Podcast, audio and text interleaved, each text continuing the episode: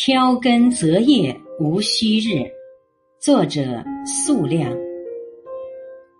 菜叶子真是让人又爱又恨的存在，它就像别人家的孩子，常出现在童年的梦魇里。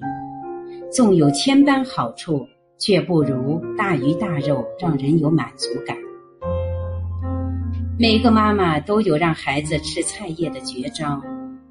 小时候，油炸薄荷叶就曾经颠覆了我对菜叶子的看法。后来在国外工作，我常常买鲜薄荷放在厨房的窗边，馋了就择下一盘叶子，裹上面粉下锅炸。出锅沥干了油，薄荷叶上带上金黄的焦边，入口先是浓重的油香。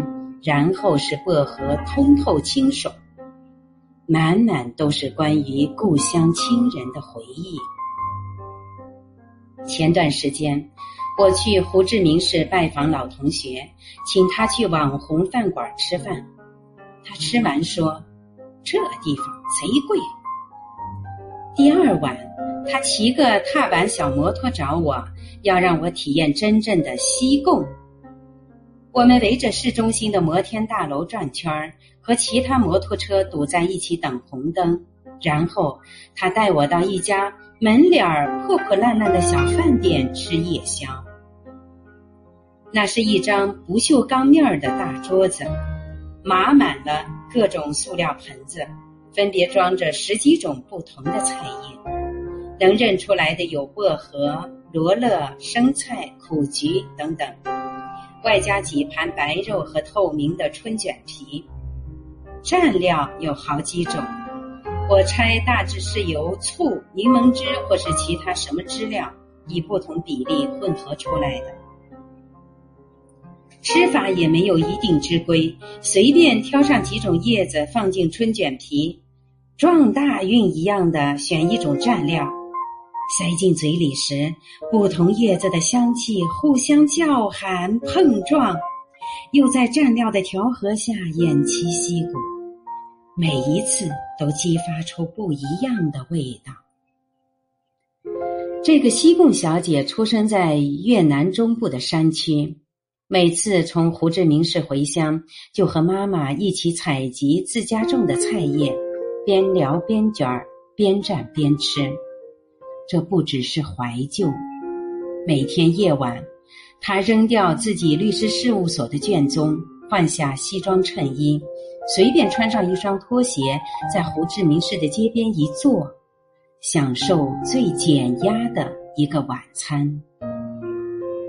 当然，讲究一点的话，把菜叶子做好，不只洗干净了摘掉烂叶子那么简单，还真得有点窍门呢。《增广贤文》里说：“劝君莫将油炒菜，留与儿孙夜读书。”如今倒不至于这么节约，但炒菜叶子的时候不放油是一种奇妙的做法。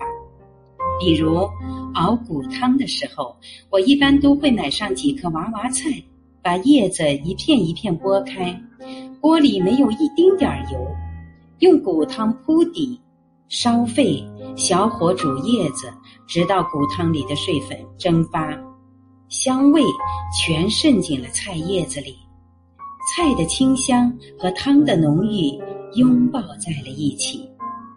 只需要几颗盐粒儿，就能激发出无穷的美味。生活是在不断解决矛盾的过程中完成的。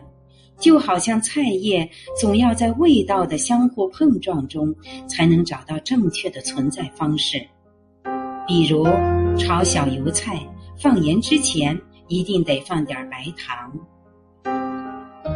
在厨房里最刺激的矛盾是这样的：用大火炒空心菜，就在火头最旺的时候，绕着锅边浇上一圈二锅头。